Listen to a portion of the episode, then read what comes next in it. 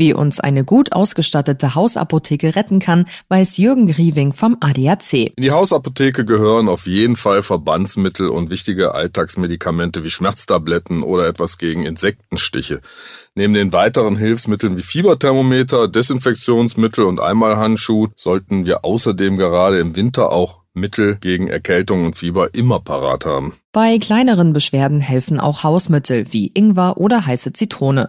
Sollten wir auf Medikamente angewiesen sein, können uns Apps die Suche nach der passenden Apotheke erleichtern. Viele Apotheken weisen direkt darauf hin, welche Medikamente von Lieferengpässen betroffen sind. So können wir sofort sehen, ob alles vorrätig ist, was wir brauchen. Das ist vor allem im Winter praktisch. So sparen wir uns den Weg durch die halbe Stadt und müssen nicht unnötig Zeit in der Kälte verbringen. In der ADAC Medical App wählt man die Wunschapotheke aus und kann dann rezeptfreie oder rezeptpflichtige Medikamente online bestellen. Nur das Rezept abfotografieren und in der App hochladen. Die benötigten Medikamente liegen dann rasch zur Abholung bereit. Viele Apotheken bieten auch einen Botendienst an. Dieser Service ist übrigens für alle Nutzer der App kostenlos, unabhängig von einer ADAC-Mitgliedschaft. So können wir zu Hause bleiben und unserem Körper das geben, was er am dringendsten braucht. Jede Menge Ruhe. Soweit die Infos rund um Ihre, um eure, um unsere Apotheke, die uns ja eigentlich dann alle mal mehr, mal weniger angehen dürften. Jetzt wird's etwas spezieller. Jetzt kommen wir auf ein Thema, das schon Marius Müller-Westernhagen in einem seiner Lieder besang. Mann, was bin ich froh, dass ich kein Dicker bin, dass ich so ein dünner Hering bin, sang er seinerzeit. Und wir kümmern uns jetzt um das Thema Adipositas. Adipositas ist mehr als ein paar Kilo zu viel auf den Rippen und oft genetisch bedingt.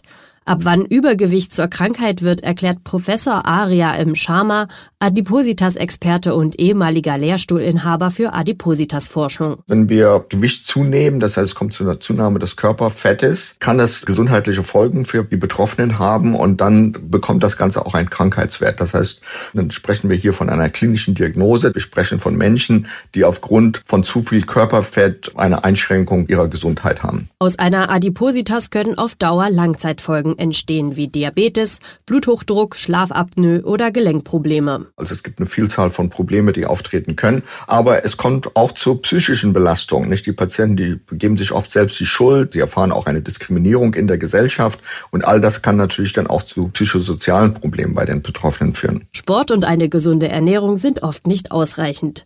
Beim Verdacht auf Adipositas ist der Gang zum Arzt meist der richtige Weg. Das Problem, was man bei der Adipositas-Behandlung hat, ist die eigene eigene Biologie.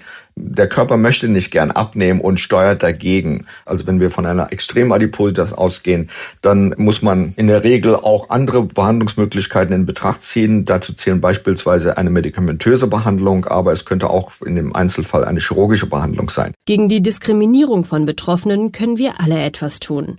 Wenn wir vermuten, selbst an Adipositas erkrankt zu sein, wenden wir uns am besten an einen Experten.